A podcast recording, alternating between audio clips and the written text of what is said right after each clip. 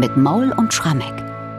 Dritter Pfingstfeiertag, genau, den gab's nämlich mal vor ganz langer Zeit. Heute gibt's ihn leider nicht mehr, aber für uns gibt's den heute in diesem Podcast, denn wir besprechen heute Bachs Kantate zum dritten Pfingstfeiertag Erwünschtes Freudenlicht. Erwünschtes Freudenlicht, das mit dem neuen Bund anbricht, durch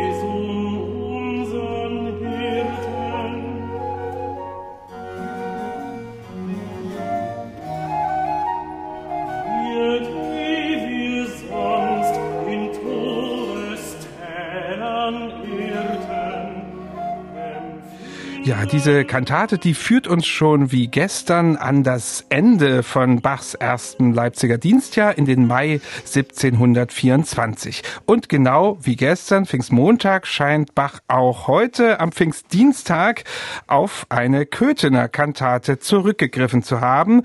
Allerdings ist das nicht so klar wie gestern bei Erhöhtes Fleisch und Blut. Da hatten wir eine direkte Vorlage durch Lauchster Leopold. Heute dagegen, Michael, da haben wir nur so ein paar Fragmente, will ich mal sagen. Erklär uns doch mal die Quellenlage dieser Kantate. Ja, lieber Bernhard, es ist mal wieder komplex und kompliziert. Schön, das Ähm, sind wir ja gewöhnt. Aber tatsächlich bewegen wir uns schon auf relativ sicherem Boden, wenn wir sagen, hier hat Bach sich mal wieder selbst parodiert und zwar auf der Basis einer Köthener Huldigungsmusik. Von diesem Stück hat sich leider nicht Bachs Partitur erhalten, also weder von der Vorlage noch von der Pfingstkantate. Aber wir wissen, dass Bach am dritten Pfingsttag 1724 auf die Pulte der Instrumentalisten das ursprüngliche Stück gelegt hat. Nur steht da leider kein Text unten drunter, weil die Instrumentalisten, die spielen ja nur, die singen nicht. Besser ist. Ja, und die Sänger bekamen neue Stimmen in die Hand, wo eben unter die alte Köthner Musik ein neuer geistlicher Text gelegt worden war. Und nun kann man natürlich irgendwie trefflich überlegen, was ist die Vorlage gewesen, wenn wir uns einfach nur mal den Beginn anschauen. Das eröffnende Rezitativ, da heißt es erwünschtes Freudenlicht, das mit dem neuen Bund anbricht, durch Jesum unseren Hirten und so weiter liegt es vielleicht nahe, sich zu überlegen, ob da nicht ursprünglich es gar nicht hieß neuer Bund, sondern neues Jahr anbricht. Also kurzum, wir gehen in der Bachforschung davon aus, dass Bach hier wieder verwurstelt hat, eine Köthener Neujahrsmusik, vielleicht 1720, 1721 komponiert, die jetzt mit neuem Text versehen eben zum Pfingsttag passte. Und Jesus, der Hirte, war dann logischerweise Leopold, der Fürst, nehme ich mal an. Ja, Dass man das irgendwie sich zurecht arrangiert hat bei der Das ist ja Umarbeitung. unser Evangelium an diesem dritten Pfingstfeiertag, Mhm. also Johannes 10, Erzählungen vom guten Hirten und seinen Schafen. Und tatsächlich unser anonymer Textdichter, der von Bach diese Aufgabe bekam, der hat sich jetzt echt bemüht, den guten Hirten Jesus Christus hier ausufern, kann man regelrecht sagen, zu würdigen. Das Ganze natürlich auch immer wieder mit Anleihen aus Psalm 23, der Herr ist mein Hirte. Und ich will einfach dir nochmal vorlesen, das Ende vom ersten Rezitativ. Da merkt man, einerseits wird ständig dieser Hirte Jesus Christus genannt, aber das ganze Vokabular ist eigentlich sehr weltlich und deswegen glaube ich, dass dort vermutlich relativ viel Einzelworte aus der Vorlage stehen geblieben sind, ohne dass wir das natürlich präzis rekonstruieren können. Hier heißt es eben am Schluss, O Hirte, so sich vor die Herde gibt, der bis ins Grab und bis in Tod sie liebt, sein Arm kann denen Feinden wehren, sein Sorgen kann uns Schafe geistlich nähren, ja, kömmt die Zeit durchs finstre Tal zu gehen, so hilft und tröstet uns sein sanfter Stab, drum folgen wir mit Freuden bis ins Grab, auf, eilt zu ihm, verklärt vor ihm zu stehen. Also der Textdichter hat hier, glaube ich, ein Puzzlespiel hingelegt, auf der Basis des alten Textes einen neuen zu machen, der eben Jesus als den guten Hirten preist. Ja, solche originalverdächtige Textteile werden uns hier noch eine ganze Weile begegnen in unserer Besprechung, denn eigentlich bei allen Nummern in dieser Kantate könnte man denken, ah, ist das vielleicht ein Wort aus dem Original. Schauen wir mal auf die Musik. Das geht ja gleich ganz schön los, nicht mit einem trockenen Rezitativ, sondern, das haben wir gleich am Anfang schon gehört, da sind noch zwei Traversflöten, die hier mit begleiten, dieses lange, lange Eingangsrezitativ und dann musikalisch interessant ist diese erste Arie, die auf dieses lange Rezitativ folgt. Ein Duett, Sopran und Alt, auch wieder die Flöten dabei und es gibt eine Pastorale. Und das passt ja nun wie die Faust aufs Auge zum Hirtenevangelium. Du sagst es. Drei Achteltakt, ein ganz schwebendes, aber fließendes Stück. Also es ist nicht eine bedächtige, langsame Pastorale, sondern hier hat man wirklich den Eindruck, das fließt permanent. Ganz lange ausgeprägte instrumentale Vorspiele und Zwischenspiele. Das alles passt natürlich sehr zu einem weltlichen Rahmen. Es klingt wirklich wie Kammermusik im Thronsaal des Köthener Schlosses aufgeführt und bekommt auch dadurch diese pastorale Note, dass die Flöten die ganze Zeit Kollaparte mit den Streichern spielen. Ja, und der Text, gesegnete Christen, glückselige Herde, kommt, stellt euch bei Jesu mit Dankbarkeit ein. Naja, das liefert ja wirklich die beste Projektionsfläche, um tatsächlich mit Hirtenmusik, die hier lang und ausgeprägt erklingt, also diese zieht sich wirklich mhm. zu preisen.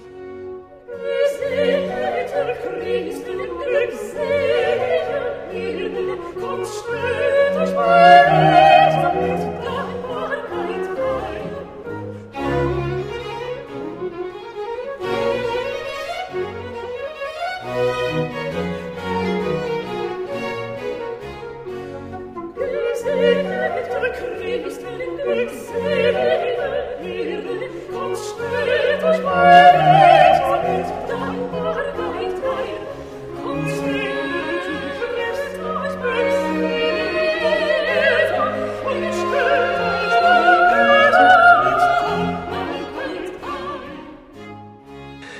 So klingt also das Duett am Beginn dieser Kantate zum dritten Pfingstfeiertag mit dem klaren Köthener Ursprung.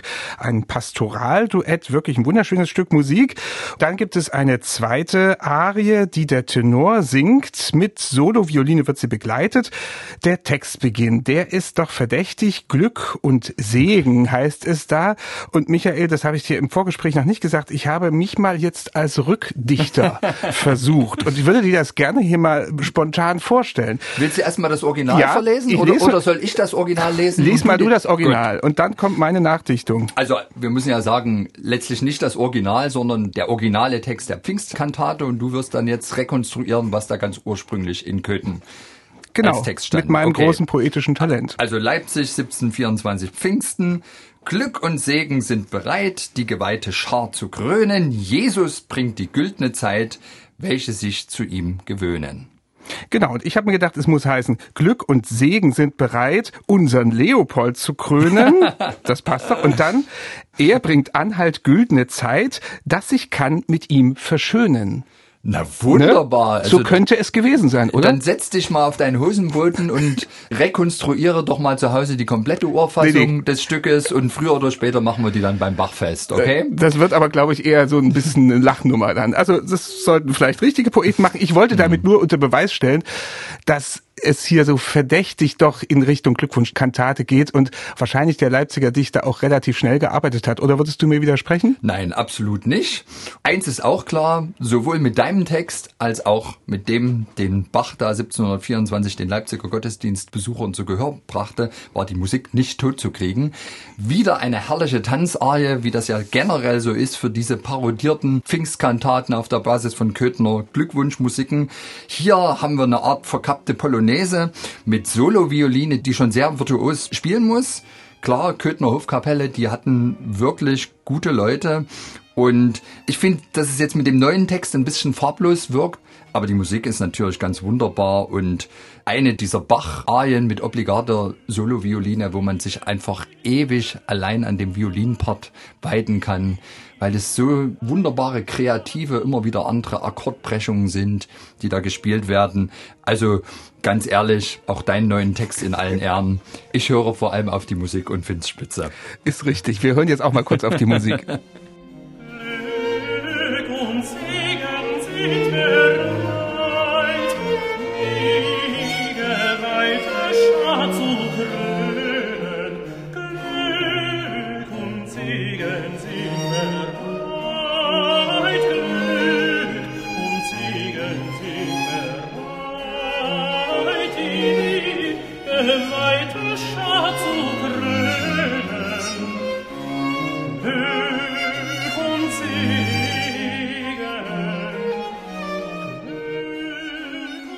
Das ist also die Tenorarie mit virtuoser Violinbegleitung und danach folgt jetzt plötzlich ein Choral. Und Michael, das empfinde ich wirklich als einen totalen Fremdkörper zwischen diesen Tanzsätzen hier.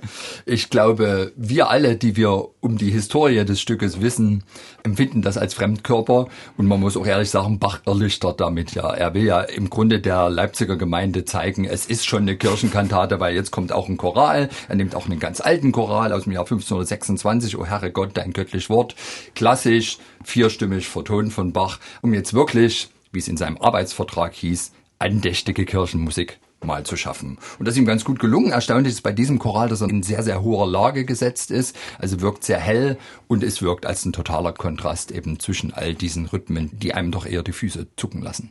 Genau, und die Füße, die zucken dann beim Schlusssatz wieder ganz gewaltig, denn das ist einer meiner Lieblings-Barocktänze, die Gavotte. Ja. Immer wieder, es gibt auch so schöne Beispiele im Werk von Johann Sebastian Bach, auch im Instrumentalwerk. Hier also als Chorsatz und da merkt man wieder entweder Neujahrsständchen oder Geburtstagsständchen herrlich flotter Kehr aus, genau. Und vor allem merkt man in dem Satz, den ja Bach jetzt für einen vierstimmigen Chor gesetzt hat, dass das eine halbgewalkte Erweiterung ist, denn überwiegende Passagen in diesem Chor sind nur zweistimmig. Sopran und Bass singt da und ich glaube, da hört man praktisch noch das Köthner Original durch, was sicherlich, wie viele Huldigungsmusiken, eigentlich nur für zwei solistische Sänger angelegt gewesen ist. Also ein pseudo vierstimmiger Chor hier, aber mit dieser Gavotte und vor allem diesen ewig langen, auch instrumentalen Passagen, den fließenden Violin, man kann sich nicht satt hören, bleibt ein Ohrwurm. Und Bach selber ist ja dieser Satz ein Ohrwurm geblieben, denn neun Jahre später erinnert er sich an den Satz und holt ihn wieder raus, als er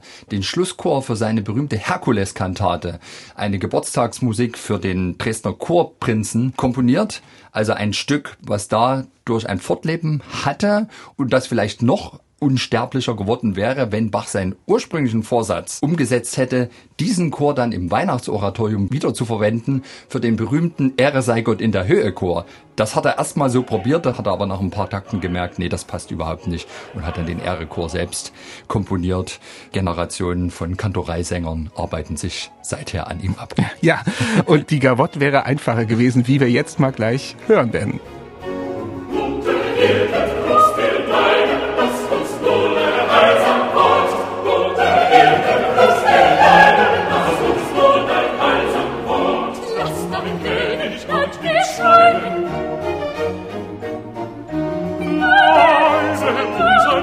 Gott und Gott, sei unser Gott und Gott.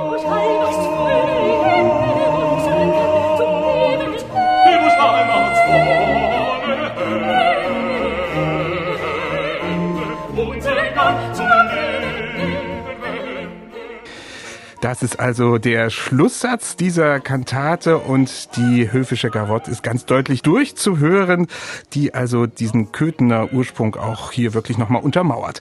Ja, Michael, jetzt muss man nochmal ein bisschen kritisch mit unserem Bach umgehen. Also was hat er denn da gemacht, Pfingsten 1724? Ich fasse zusammen.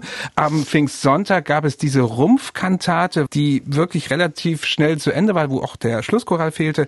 Pfingstmontag und Pfingstdienstag heute Parodien aus Köthen. Was könnte der dafür sein?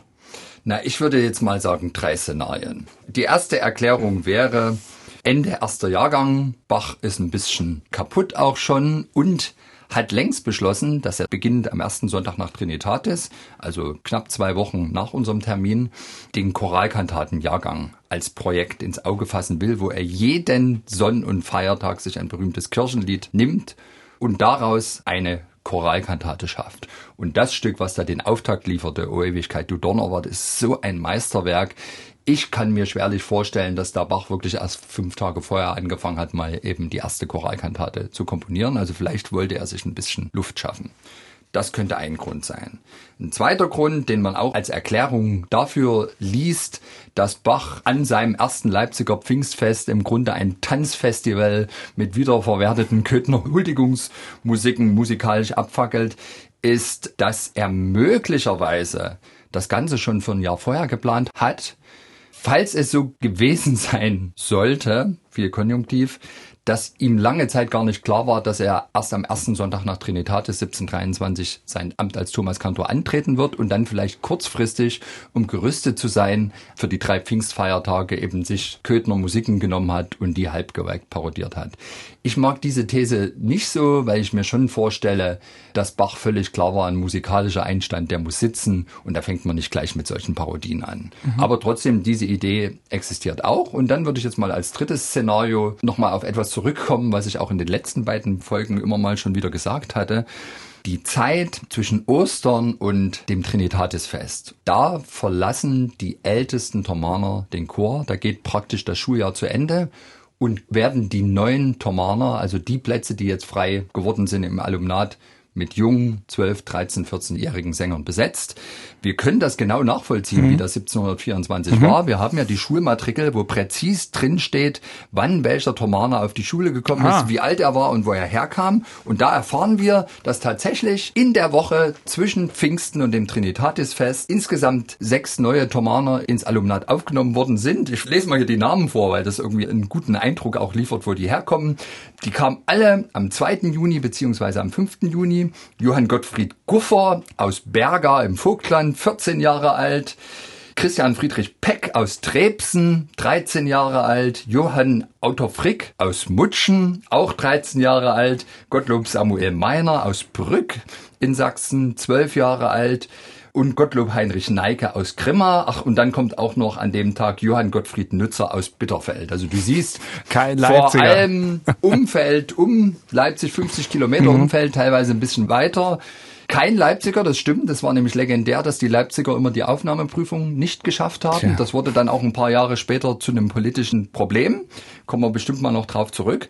Aber das heißt eben wirklich, neue Soprane kommen an und die Leistungsträger des Chors verlassen die Schule. Und in dieser Umbruchssituation mhm.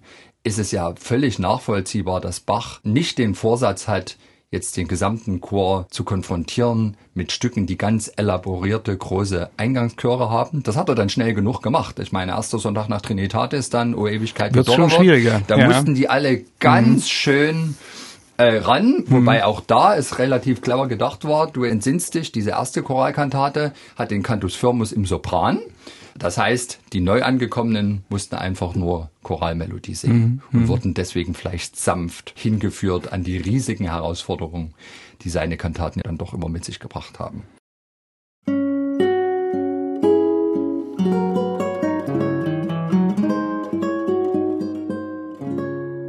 MDR Classic